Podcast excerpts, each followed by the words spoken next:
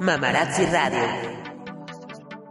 Bienvenidos al podcast oficial de Mamarazzi, Mamarazzi Radio. Mi nombre es Odria Ronis y voy a entrevistar a los mejores especialistas en educación, salud, psicología, emprendimiento y todos los temas que nos interesan a las mujeres de hoy. Quédate conmigo y aprende algo nuevo.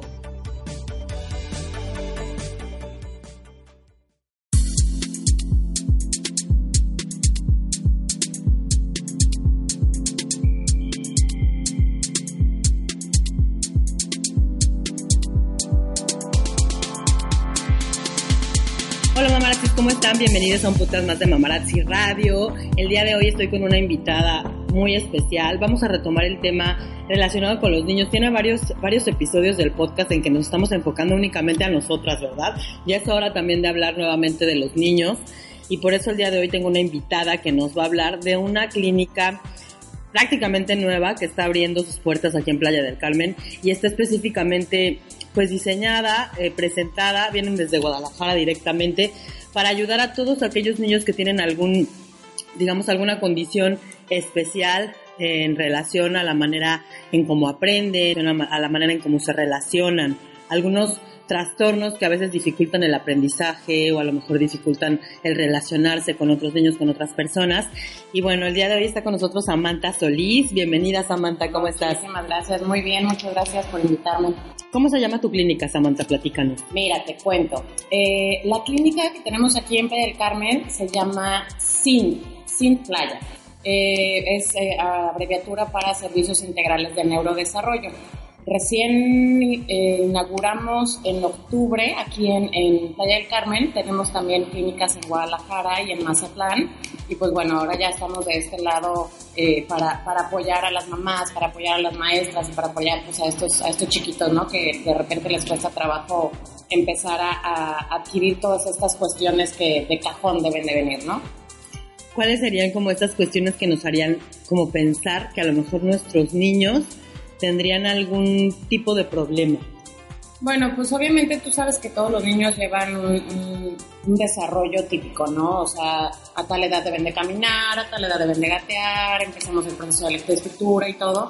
Cuando de repente nos atrasamos o vemos que alguno de esos procesos no se llevan a cabo de la manera eh, correcta o de la manera típica, por llamarlo de alguna manera, pues ahí es cuando debemos nosotros de intervenir, debemos de, llevar para que se algún tipo de evaluación y podamos manejarlo tal vez nada más como un retraso en el desarrollo o si nos encontramos con algún otro tipo de problema, pues que, que se pueda intervenir, ¿no? De manera oportuna.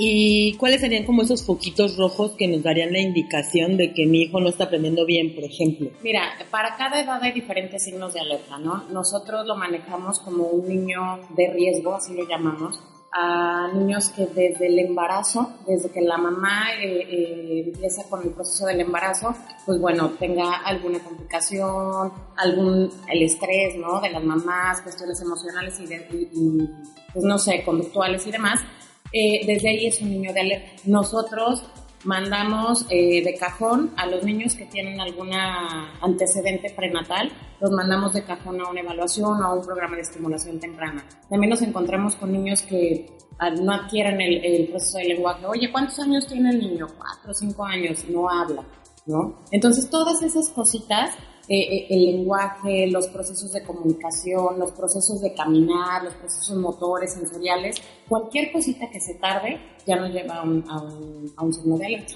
Que se tarde, por ejemplo, ¿cuánto? ¿Cuánto sería como un parámetro? Porque es, es muy cierto que muchas veces nos dicen, ay, cada niño tiene su propio ritmo y tal. Claro, no, pero ¿qué tanto, digamos, es el margen? Por ejemplo, mira, si estamos hablando de procesos de comunicación o la adquisición del lenguaje, el niño debe de empezar a hablar entre los 10 meses y año y medio.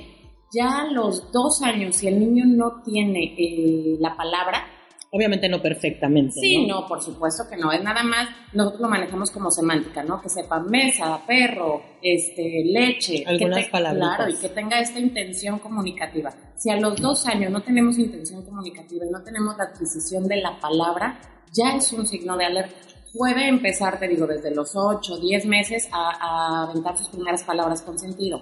puede que al año y medio empiecen a hacerlo. Entra dentro del parámetro. Pero ya cuando nos llegamos a los dos años y un niño no tiene la adquisición de la palabra o no tiene la intención de comunicar algo, entonces ahí ya es un signo de alerta. Inmediatamente hay que llevarlo. ¿Por qué? No pasa nada, dicen las mamás, no, no pasa nada, o, las abuelitas, no, no, ya hablará, este, mi hijo habló hasta los seis años, y todo su tiempo. Claro que sí, pero lo que no, no, no, no sabemos, o lo que no nos damos cuenta, es que ese pequeño retraso en, en el lenguaje nos va a llevar a que se vayan atrasando otras cosas, ¿no? Los procesos que se deben de ir llevando a cabo se atrasan, son como engranes. Los procesos del neurodesarrollo son como engranes. Si uno falla o si uno se atrasa o va a una velocidad, los demás también van a irse pues, atrasando o descomponiendo, por decirlo de alguna manera. O sea, tú recomiendas que ante la menor duda lleven a, su hijo, a sus hijos con un especialista. Claro, por supuesto. Mira, yo soy pro de la estimulación temprana. La estimulación temprana y el acompañamiento del desarrollo es precisamente tener especialistas que vayan viendo, vamos bien en esta área, estamos atrasados en esta parte de acá, vamos a estimular esto de aquí y hacerlo de la manera correcta, ¿no? Entonces, ante cualquier eh, eh, retraso, cualquier duda, lo que sea, mejor vamos a un especialista.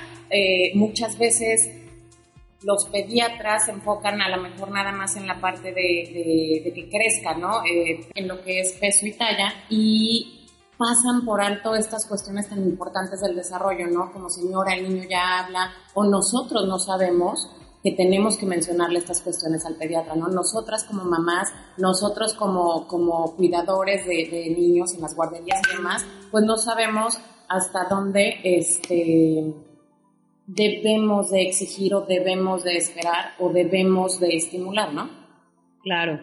Oye, y en este sentido, Samantha, ¿tú, ¿tú en qué te especializas? ¿Quién es Samantha? ¿Cómo surgió como esa intención de enfocarte en esto? ¿Qué estudiaste? Cuéntanos un poquito de ti. Claro, mira, te cuento. Eh, la clínica que tenemos en Guadalajara es una clínica, nosotros somos un negocio familiar. Eh, mi mamá, ella es neuróloga pediatra, es una neuróloga pediatra muy reconocida a nivel nacional, y entonces ella empieza pues con, con, sus consultas médicas, ¿no? ¿Cómo se llama ella? Ella es Norma Araceli Solís Cuevas, es neuróloga pediatra, está en, este, en la clínica de Guadalajara y pues empieza ella con la consulta, a, ver, a, atender a todos estos niños con problemas de aprendizaje, problemas de lenguaje, etcétera, etcétera. Y entonces se da cuenta de la necesidad tan grande que existe de, de acompañamiento terapéutico, ¿no? No es nada más diagnosticar y bueno, pues listo, eh, medicamos o pues un niño tiene esto y ya. Entonces empezamos a crear la clínica en la parte de, terapias.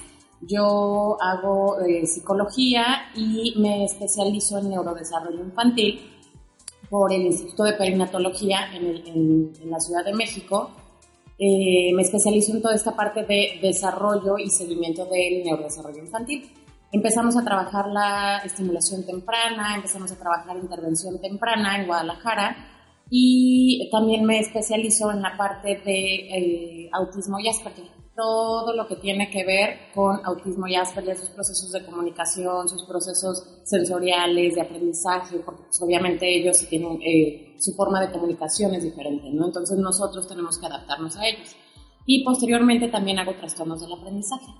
Y bueno, pues de esas te puedo contar muchísimas. Constantemente estamos yendo a capacitaciones, constantemente estamos yendo a cursos y armamos en Guadalajara el laboratorio de intervención temprana. Eh, nos va muy bien, notamos, eh, tenemos un programa que creamos nosotros, es un programa de 30 citas, nosotros trabajamos tú normalmente vas a terapia y te dicen, bueno, pues vamos viendo cómo avanzamos, ¿no? No le puedo decir en cuánto tiempo, no le puedo decir qué va a pasar, y nosotros creamos un programa de 30 citas. Tienes 30 citas en las que nos ponemos metas y objetivos, que es a, lo que vamos a trabajar, ¿no? Señora, en estas 30 citas nos vamos a enfocar a que el niño adquiera la intención comunicativa. Y son dos veces por semana, le metemos, le metemos, le metemos. Estamos, estoy por registrar ahorita una mm, evaluación que, que, fui creando yo junto con la doctora Araceli, una evaluación de neurodesarrollo. Te da un, un número ¿no? en una gráfica sabes precisamente, dependiendo de la edad y todo, en dónde debe de estar y en dónde estamos ubicados. Entonces estamos por registrar esa prueba, ojalá este, ya, ya quede pronto. pero eh, todo esto pasó en Guadalajara, vengo a Playa del Carmen, me doy cuenta también de que este lado está como, como pues no quiero decir olvidado, pero no nos hemos enfocado mucho en esta parte de, neurodesarrollo, hace falta. Realmente no hay ninguna otra clínica, ¿sí? Mm, yo, sí, yo, yo estuve haciendo este sondeo y todo, y creo que hay una clínica también que, se, que, está aquí en Valle del Carmen, que se enfoca en esta parte de neurodesarrollo. Y bueno, pues al final, este, chamba hay para todos, ¿no? Y, y creo que la necesidad y toda esta parte de, niños que tienen trastornos de aprendizaje, emocionales, conductuales, bueno, pues nos abarca para todos. Entonces, eh, me vengo yo para acá, para Playa del Carmen, iniciamos con esta clínica, iniciamos con el mismo, eh, queremos llevar el mismo estilo que en Guadalajara porque hemos visto que nos, que nos funciona, ¿no? Que funciona tener estos objetivos estas metas y bueno, pues ya estamos, estamos acá, ¿no? Tengo ya un, un equipo eh, completo en la clínica, la verdad es que estoy muy, muy contenta porque encontré gente súper capacitada aquí en, en, del Carmen, eh, gente que también tiene todo este corazón, ¿no? Porque esto no es nada más de qué, es lo que sabes, ¿no? ¿Dónde estudiaste o qué aprendiste? Es también de echarle corazón, de echarle feeling, porque mucho del éxito que logras tener con los niños, cualquier tipo de terapia, mucho del éxito que tenemos con estos niños eh, en, este tipo de, programas, de terapias, tiene que ver con las ganas que le echas tú como terapeuta y con el, el vínculo, el lazo que se crea también con la familia, ¿no? Nosotros, eh, pues ahora sí que, que, nuestro eh, objetivo principal es trabajar con la familia, la familia se involucra en la parte de terapias, trabajar con la escuela, que, que al final es la segunda familia, ¿no? Pasan la mitad del día en la escuela, la mitad del día con, con los papás y obviamente nosotros en, la parte de, de terapia, de acompañamiento. Oye, y precisamente cuando los niños llegan con ustedes, ¿van canalizados por alguien, por la escuela, por un psicólogo, no sé? Mira, eh, normalmente eh, nos llegan niños canalizados por la escuela lamentablemente nos llegan ya cuando hay un problema, ¿sabes? Oye, el niño no lee y no escribe. Casi siempre todos son de seis añitos, ¿no? Porque es primero de primaria, notamos que el niño no lee, que el niño no escribe, que el niño no recorta, el niño no puede escribir bien, y entonces te lo mandan como si fuera un problema de aprendizaje. Haces tu evaluación, te vas hacia atrás, vas haciendo historia clínica, a ver señora, cuénteme cómo estuvo eso. No, pues el niño no gateó, no, pues el niño empezó a hablar hasta los cuatro años y vas haciendo tú tu, historia, ¿no? Normalmente los canalizan directamente de la escuela. Hay veces que las mismas mamás, yo estoy, yo estoy sorprendida, quiero mencionarlo, aquí en Playa del Carmen hay una, como unos grupos de apoyo, la gente es muy se apoya entre ellos, ¿no? Y les dan información y, les pasan. Muchas de las mamás que han llegado con, conmigo es, oye, ¿sabes qué? A mí me mencionaron en tal grupo o en tal lado que mm, posiblemente podría haber algún problema con la niña, ¿no? O yo siento como mamá que algo está mal. El doctor me dijo que todo iba bien, el doctor me dice que todo está perfecto, pero también uno como, como mamá tiene ese feeling, ¿no? Algo está pasando. Entonces, eh, sí llegan mamás directamente conmigo, sí llegan eh, derivadas con, de, con psicólogo, pero casi siempre es la escuela la que los manda. Por eso recomendabas hace un momento que pues ante cualquier signo de alerta nosotros como mamás pues tomemos acción. Aunque yo he notado, yo soy maestra también, yo soy maestra de secundaria ya grande, ¿no?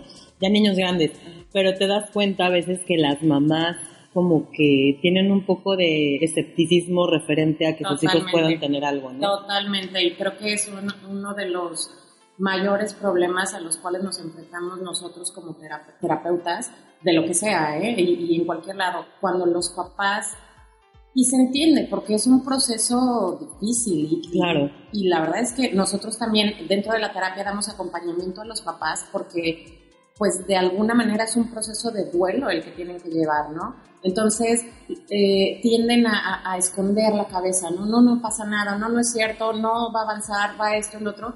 Y, yo, yo les digo a los papás, tranquilo, o sea, no, no es el fin del mundo, no va a pasar nada, juntos lo vamos a lograr, yo me comprometo a trabajar contigo de la mano ¿no? Me comprometo a trabajar con los maestros, va a poder, el niño va a avanzar y todo, pero sí es un proceso difícil para los papás y se debe de manejar, ustedes que son maestros, lo deben de manejar con muchísimo cuidado, ¿no? Porque pues, luego los papás pueden resentir y demás, pero para mí, perdóname, para mí lo principal, mi ayudante principal, mis ojos, mi, el que me va a estar derivando las cosas son los maestros.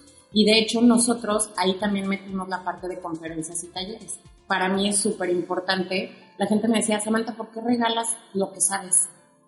No, no, no, no, no des conferencias, no des talleres, porque luego la gente va a robarte lo que estás haciendo, ¿no? Imposible. Al contrario, yo voy y trabajo, me encanta capacitar a los maestros y, darles toda la información, todas, damos conferencias gratuitas para los maestros precisamente para que ellos puedan detectar cualquier signo de alerta en la escuela, puedan detectar, incluso puedan intervenir porque se tienen que hacer adecuaciones curriculares. Entonces, tenemos ahora sí que todo el equipo completo tenemos que trabajar todos de la mano para que, para que el niño pueda avanzar, para que el niño pueda conseguir las herramientas y, avanzar como debe Claro, en equipo. Oye, y en, este sentido, ¿cuáles serían como los trastornos que tú ves más frecuentemente que, suceden en los niños? Ya decías hace un ratito que no escriben, que no leen, pero ¿son derivados de lo mismo o, qué pasa? Mira, hay de todo. Yo te voy, a, te voy a platicar rápidamente. El neurodesarrollo nosotros lo dividimos en tres esferas, en tres áreas, tres engranes es la parte motor sensorial, eso tiene que ver con cuestiones de movimiento, de coordinación de mi cuerpo. La parte sensorial es súper importante y ahorita apenas está esto como que eh, eh, surgiendo aquí en, México, la, cuestión de integración sensorial, y es básica, súper importante, porque pues, todos los procesos de aprendizaje los llevas a cabo a través de tus sentidos, ¿no? Entonces, si no procesas la información de manera correcta, entonces el aprendizaje no se va a poder llevar eh, este, de manera efectiva. Entonces tenemos la esfera motor sensorial, tenemos la esfera de todos los procesos cognitivos, lenguaje, aprendizaje, memoria, retención, todas las funciones ejecutivas, eh, planeación, razonamiento, toda esa esfera, y tenemos la parte emocional, conductual. Entonces te puedes encontrar con una cantidad de trastornos que, que o sea, impresionante, ¿no? Lo que más manejamos nosotros son niños con problemas de lenguaje, no hablan o hablan mal. Y no estoy hablando nada más de la pronunciación, ¿no? Son niños que no estructuran bien sus oraciones o no encuentran las palabras adecuadas para hablar. O sea, nosotros no manejamos nada más la terapia del lenguaje, trabajamos terapia de comunicación. Nos encontramos problemas de aprendizaje. El niño no lee, no escribe o no pone atención, no retiene, no cacha. Entonces, todo esto es problema de aprendizaje.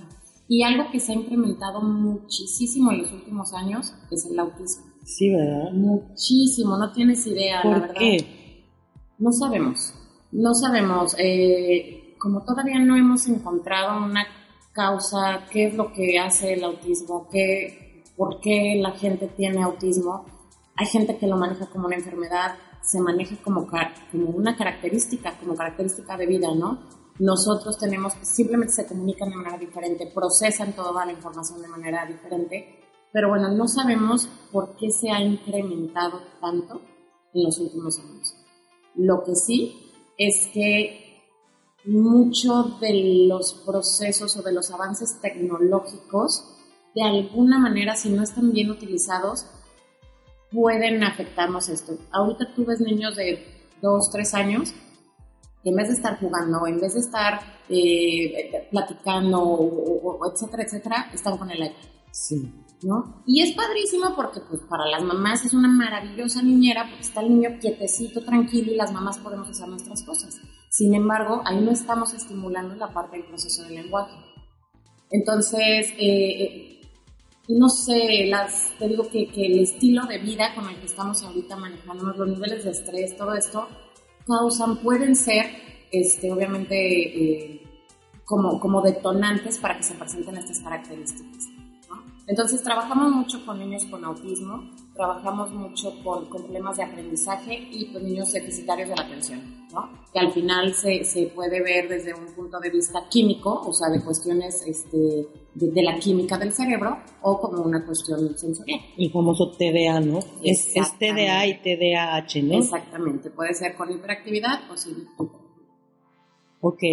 Um, eh, hablando de las personas que trabajan contigo, ¿qué tipo de especialistas son? Mira, eh, te digo que, formé un gran equipo. Tengo eh, una neuropsicóloga. Ella es la encargada de la parte emocional, conductual y de todos los procesos neurológicos que nos llevan a, a, tener estas reacciones, ¿no? O a ser como somos. Tengo una terapia este, de terapia ocupacional, es licenciada en terapia ocupacional. ¿Qué es esto? Es toda la parte sensorial todos los procesos de integración sensorial, ella los lleva a cabo. Trabajamos este, a través del juego o a través de, estímulos sensoriales, se trabaja toda esta parte de integración. Hay algo muy interesante en la cuestión sensorial, ya después a mí me gustaría eh, que, este, darles más información sobre las cuestiones sensoriales, pero todos los niños que tienen TDA, autismo y Asperger, todos esos niños tienen problemas sensoriales y lo primero que se debe de trabajar con ellos es la parte de integración sensorial. Entonces tenemos a, este, a esta chica que es licenciada en terapia ocupacional y tenemos también a una licenciada en pedagogía que es la que trabaja toda la parte de problemas del aprendizaje, toda la intervención en dislexia, discalculia, etcétera, etcétera. Y bueno, pues estoy yo, que soy ahora sí que por, decirlo de alguna manera, la todóloga, ¿no? La que trabaja toda la parte de neurodesarrollo y este, trabajo desde estimulación temprana, intervención, tengo la parte también de, rehabilitación física y demás. Somos un equipo, te digo, estoy muy, muy contenta porque se hizo un equipo muy completo. Qué padre. Dijiste algo que no sé qué sea. Eh, dijiste algo de un problemita que acabas de mencionar que no, sé qué sea, se me olvidó la palabra. Dislexia, discalculia. Discalculia. Discalculia. Es, dislexia es la... Dislexia sí sé cuando, cuando se te complica comprender la, la, lectura. Es lo mismo en los procesos matemáticos. O sea, en vez de tener letras, es con números. Ah, yo tengo eso. De verdad, es súper difícil. ¿eh? Por más que, que les explicas a los niños, por más que les pones así, pero mira, son dos más dos, no, plano. no entran, los procesos matemáticos no entran de la manera como estamos acostumbrados. Se les tiene que explicar de otra manera y ellos lo procesan y lo almacenan totalmente diferente. Súper interesante. Súper interesante. Nunca había escuchado eso. Sí, sí, sí, súper interesante. Oye, y hablando, regresando un poquito al autismo, el autismo, los niños que son autistas pueden como, digamos, ¿cómo decirlo? Salir de eso, o sea, cambiar su forma de, interactuar o siempre va a ser igual? Eh, siempre son características de vida. Es si tú tienes los ojos verdes, si tienes el pelo chino, si tienes, tienes autismo, ¿no? Lo que nosotros trabajamos es darle las herramientas al niño para que pueda ser un poco más funcional. Ojo, los que tienen que hacer los cambios y los que tenemos, eh, los que tienen que ser flexibles, somos nosotros los adultos o, este, los niños con, todos con un desarrollo típico. Los que nosotros, eh, perdón, los que deben de hacer el cambio somos nosotros. Nosotros sí debemos ser flexibles. Entonces, ellos no se comunican igual que tú No, no pueden estar hablando así, no pueden, no tienen intención comunicativa, no te dicen, oye, por favor, tengo hambre, dame de comer. No lo hacen así. Entonces, tenemos que crear un sistema para adaptarnos a la forma de comunicación de ellos. Pero es un estilo de vida, es una característica de vida y siempre lo va a estar. Y también hay varios como umbrales, ¿no? Definitivamente, hay, hay diferentes este, niveles, hay diferentes características, no todos son iguales, no todos tienen lo mismo. Hay unos niños que sí son verbales, hay unos niños que no se comunican para nada, no hablan, hay niños que tienen problemas sensoriales a un nivel mayor, más elevado, ¿no? Definitivamente eh, depende mucho de la intervención que se le dé, a qué tiempo se le da. Es súper importante, no sé si, si, has escuchado hablar sobre la plasticidad cerebral y por qué los tres primeros años de vida son los más importantes. Es, es mágico, de verdad, lo que puedes hacer durante los tres primeros años de vida acomodas, reorganizas, modificas y demás, es una maravilla. Si ya después un niño, por ejemplo, con características autistas, ¿no? Me lo llevas a los siete años porque no habló, porque no, este, no aprende, no se comunica, no nada, y te lo acaban de diagnosticar como autista, híjole, pues ya, es, complicado. muy complicado porque muchos procesos ya están bien automatizados y sacarlo de ahí es muy complicado Nosotros tenemos algo, en, hay una plática que doy que se llama signos de alerta, que a partir del sexto mes de nacido ya podemos reconocer, no te voy a decir que es autista, porque para nada, ¿no? O sea, no va por ahí, pero podemos reconocer ciertos rasgos que lo podemos mencionar, nosotros lo llamamos como preautismo un niño a los seis meses ya te fija la mirada, te busca, tiene esta eh, intención de comunicarse, te sonríe, te echa una trompetilla, Se comunica ¿no? hablando, pero de alguna manera. Exactamente. Entonces, si un niño a los seis meses no tiene este contacto visual, no hay sonrisa social, le mueves el biberón, le bates el biberón y no, ni fu ni fa, por ahí, desde ese momento, no hay que esperarnos a los 6, 7 años que te digan, bueno, sí, eh, entra dentro del espectro. Desde ese momento lo llevamos con un especialista porque puede que algo esté pasando. Entonces empezamos a trabajar, empezamos a estimular y como estamos en una edad temprana, se modifica muchísimo, ¿eh? De verdad, yo tengo muchos casos de éxito de niños, perdón, de niños que vienen con, con características este, autistas no, no pegan la mirada, no nada, bla, bla, bla, no balbucean, no nada. Empezamos a trabajar, le damos duro así un año, dos años y el niño sale del espectro. Se queda con ciertas características, pero sale del espectro, totalmente funcional y se queda ya como un trastorno generalizado del desarrollo, por decirlo Qué interesante. Como papás es muy importante que estemos atentos a todas estas maneras en que nuestros niños, desde bebitos, como, como nos dices, eh, Samantha, eh, pues algo diferente, ¿no? No cegarnos, porque muchas veces es el problema. Y es como todo, si lo detectas a tiempo, puedes avanzar mucho más. Por supuesto, por supuesto que sí. ¿Cuál es, eh, ya como para concluir, para cerrar, qué sería como lo que tú considerarías más complicado en tu campo de trabajo?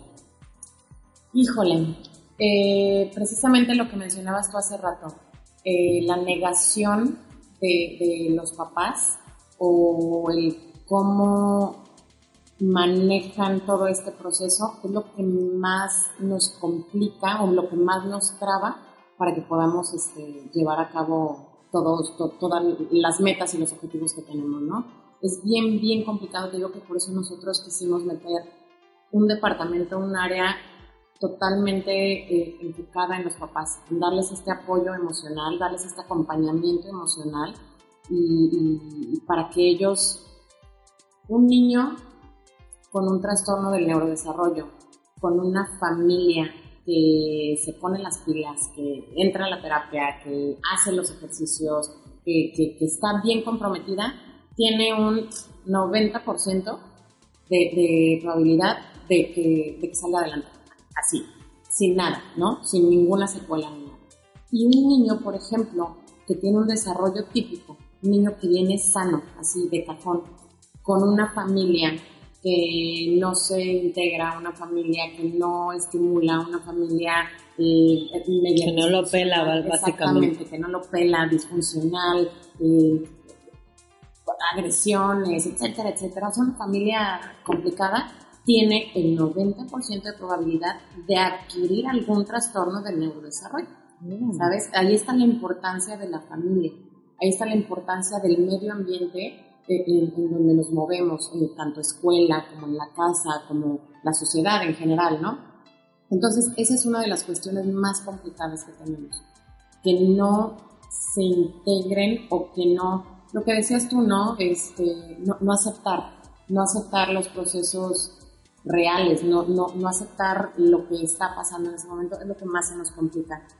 Fuera de eso, yo creo que, que tenemos, tenemos un éxito en, ahora sí que en todas las terapias que damos, en todos los objetivos que, tenemos como, como centro, nos ha ido muy bien y, pues nada, nos, nos aventamos como debe de ser. Pues padrísimo, qué bueno que, abrieron esta clínica, la verdad es que hace mucha falta. Sí, yo conozco a varias personas que se dedican a, esto, pero a lo mejor no tan integralmente. Entonces está muy padre, felicidades. Ojalá que tengan mucho éxito también aquí en Playa del Carmen, como lo, como lo han tenido en Guadalajara y en Mazatlán. En Mazatlán, exactamente. Tenemos sucursal en Mazatlán y, este, y en Guadalajara. Y pues bueno, ya estamos de este lado.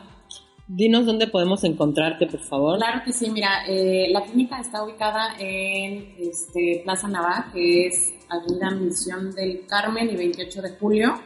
Y en redes sociales, estamos ahorita metiéndole muchísimo a redes sociales, está padrísimo, es Sin Playa, nos puedes encontrar en Facebook, en Instagram, y este, constantemente estamos subiendo promociones, constantemente estamos subiendo videos, información y todo. Es padre para que las mamás estén atentas, para que las mamás este, se informen, para que sepamos, ¿no? ¿Qué, qué, qué sí debe de hacer, qué no debe de hacer y a dónde podemos ir. Entonces, redes sociales, Sin Playa. Sin S-I-N-D. S-I-N-D, playa. Perfecto, Samantha. Pues muchísimas gracias. gracias por estar aquí. Y gracias a ustedes por vernos y escucharnos. Y nos vemos a la próxima. Bye. Bye.